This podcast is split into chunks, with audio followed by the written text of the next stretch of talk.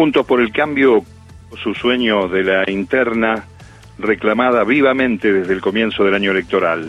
Fue durante un primer semestre de tensiones con el oficialismo, incluso frente al riesgo de tener que suspender las primarias cuando se incrementaron los contagios y las pérdidas. En forma simultánea reclamaban por los comicios, organizaban las marchas anti cualquier cosa en contra del gobierno nacional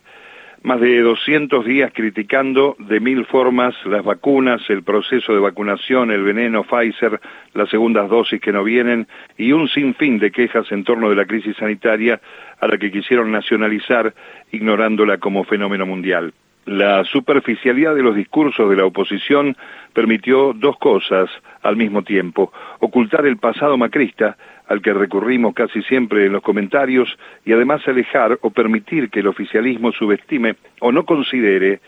eh, las verdaderas percepciones sociales que algunos pocos sondeos no necesariamente electorales se encargaron de relevar. Esos sectores a los que ni la foto de Olivos ni el previo identificado como laboratorio VIP les pasa cerca son los que en el marco de la pandemia sin trabajo registrado, ni trabajo en negro, ni claridad del horizonte, padecen la peor parte de la crisis.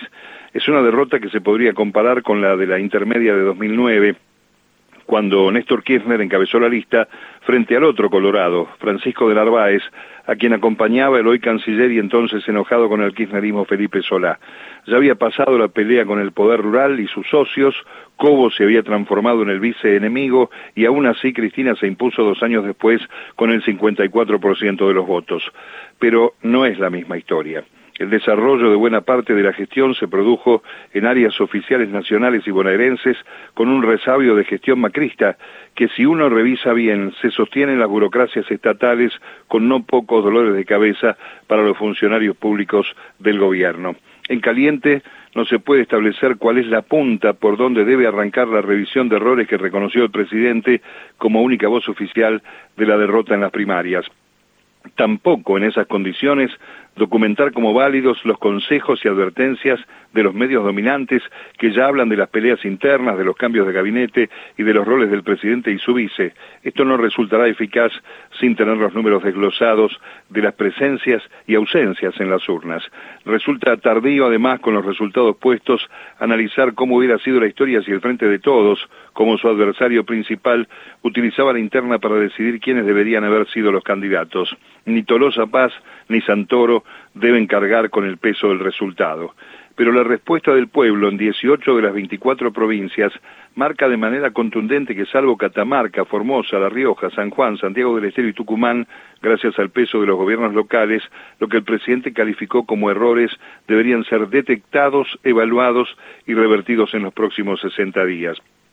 Sin mayores modificaciones en los números del 14 de noviembre, será fundamental acercarse a acuerdos de gobernabilidad, tarea tan brava como la de cambiar el clima social frente a una oposición con vocación destituyente, sostenida por los medios, con discursos de engorde sencillo, por fallas de comunicación o errores de gestión del equipo del Frente de Todos, por más milimétricos que estos parezcan. El criterio de unidad deberá ser sostenido en la diversidad, cuestión no exenta de crueldad en un escenario adverso y desfavorable por las cuestiones de la economía coyuntural y de mediano plazo. La oposición sabe que la corre por derecha el discurso troglodita de gran anclaje de los Milei y que por más que insista con el desgaste debería aspirar a una oferta superadora de la derrota al kirchnerismo para ser gobierno en el 23.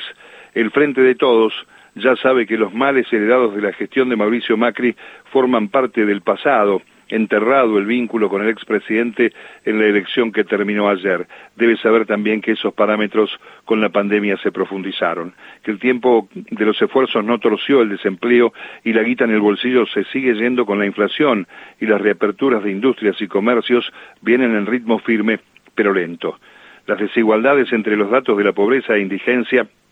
frente a la concentración de la riqueza siguen siendo variables para los privilegios de pocos y la exclusión social. Hay que gestionar y comunicar los logros que se gestionan, una responsabilidad que no debe incomodar frente al confort oral adversario y sus voceros mediáticos partidarios. Esperar otro resultado en noviembre puede requerir algo más que la imprescindible unidad, el ajuste de funcionarios que no funcionan o acercar el oído a la gente. Cuestiones que se escapan del comentario por la frescura del suceso, pero que de algún modo marcaron el norte del Frente de Todos en octubre de 2019 a pesar hoy de los anestesistas de la memoria. Firmado Mario Giorgi.